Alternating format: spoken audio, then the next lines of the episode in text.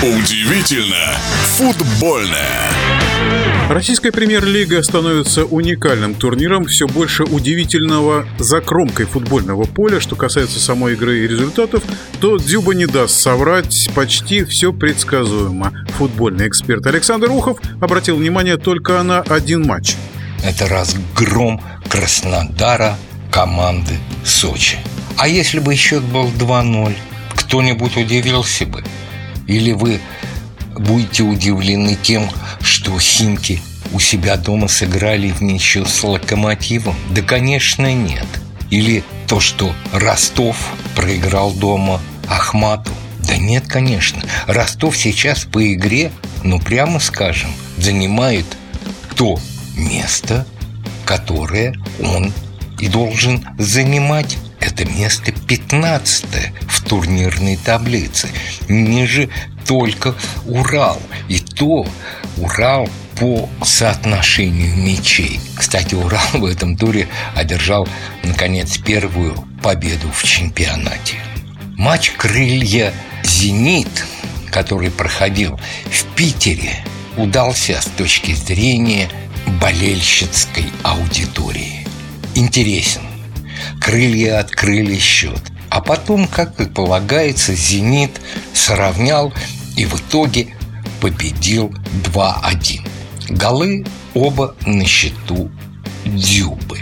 Скажем так, в этих голах Дзюба принимал участие. В первом он сам, во втором сделал пенальти. Но первый гол и на повторе телевизионном это прекрасно видно. Дзюба двумя руками укладывает на футбольный газон защитника крылышек. Но это разве не штрафной?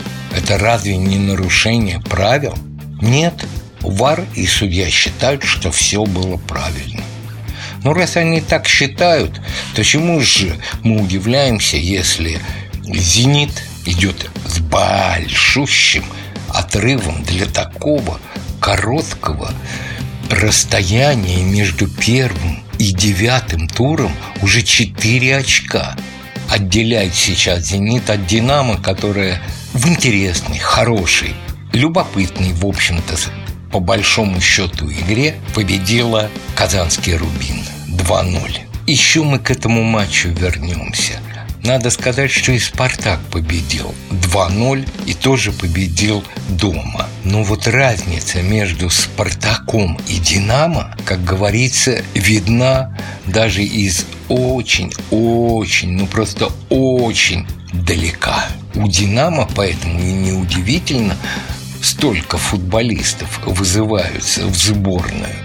И сейчас возвращаемся к матчу «Динамо-Рубин». Как вы знаете, тренер Рубина Слуцкий был дисквалифицирован на этот матч, и он сидел в первом ряду сразу за скамейкой Рубина.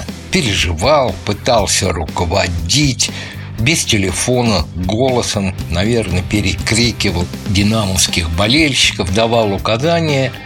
Ну, какой счет есть, такой счет есть. А дальше происходит просто, на мой взгляд, безумие.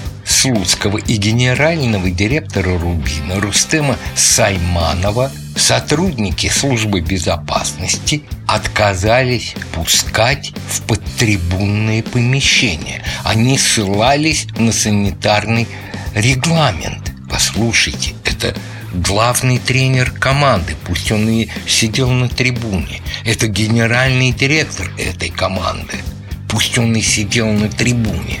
Вы знаете, я э, ну, впервые просто в жизни, а столько лет я в футболе, ах, лучше вслух даже эту цифру не называть, я впервые с таким сталкиваюсь. Чистая зона. Но если тренер и генеральный директор допущены на этот матч, но сидят на трибуне, их не пустить к команде, вот этим наш футбол и удивляет.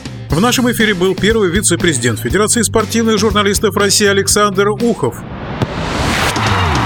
Удивительно футбольное.